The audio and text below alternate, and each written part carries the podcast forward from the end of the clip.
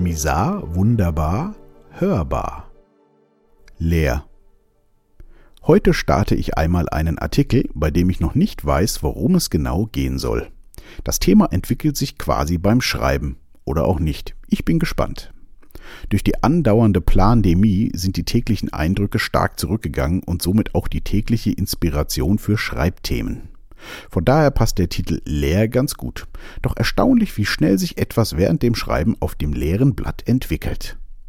Jetzt gerade sitze ich am Esstisch. Unser Sohn ist im virtuellen Schulunterricht, unsere Tochter bereitet sich auf ihre virtuelle Schulstunde vor und ich und die Katze meiner Mutter schauen in den Garten, der durch den grauen Himmel etwas blass wirkt.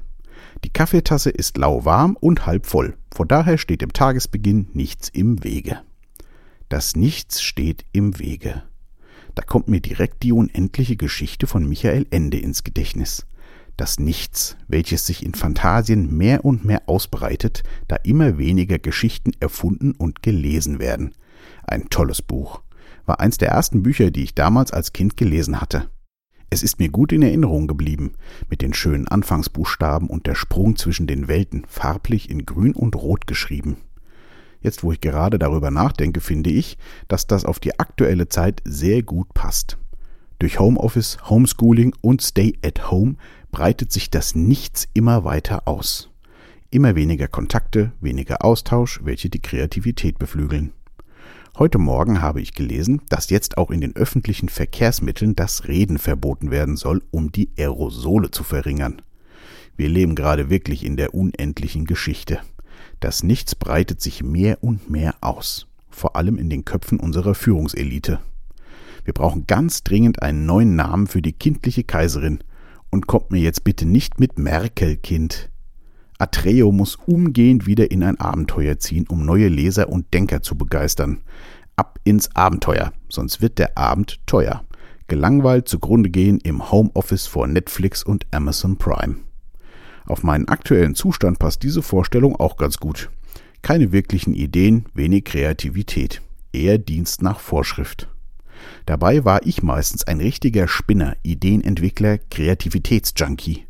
Doch diese Eigenschaft ist mir im Laufe des letzten Jahres abhanden gekommen. Ich vermute mal, es liegt tatsächlich an den fehlenden Eindrücken. Man funktioniert halt im Automationsmodus. Und zur Kreativität zwingen kann man sich nicht wirklich. Okay, man kann auf einem leeren Blatt einfach anfangen zu schreiben und wie man sieht, kommt sogar etwas dabei heraus. Ich korrigiere mich.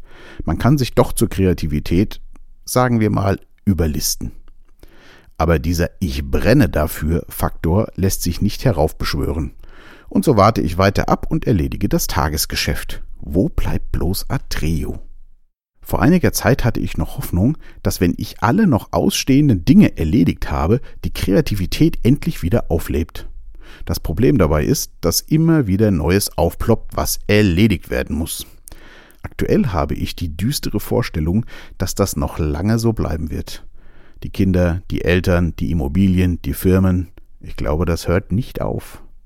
Früher war das irgendwie anders. Da gab es nur mich und die Firma. Der Rest war nicht da. Jedenfalls hatte ich keine Verantwortung dafür. Das war schon eine unbeschwerte Zeit. Da hat man sich das alles gewünscht. Gut laufende Firma, Familie, Haus und so weiter. Ziemlich naiv. Man konnte ja auch nicht ahnen, was das alles für Verpflichtungen mit sich bringt. Ich will mich nicht beschweren. Immerhin geht es uns allen gut und gerade habe ich mal wieder einen Artikel geschrieben und darf das Ganze nachher noch via Podcast in Worte fassen. Eine der wenigen Dinge, die mir aktuell Freude bereiten. Also bleibe ich positiv gestimmt, erledige meine Aufgaben und nehme das Ganze als lehrreiche Zeit. Nur aufpassen, dass das Nichts nicht die Überhand gewinnt. Bleibt gesund und wach.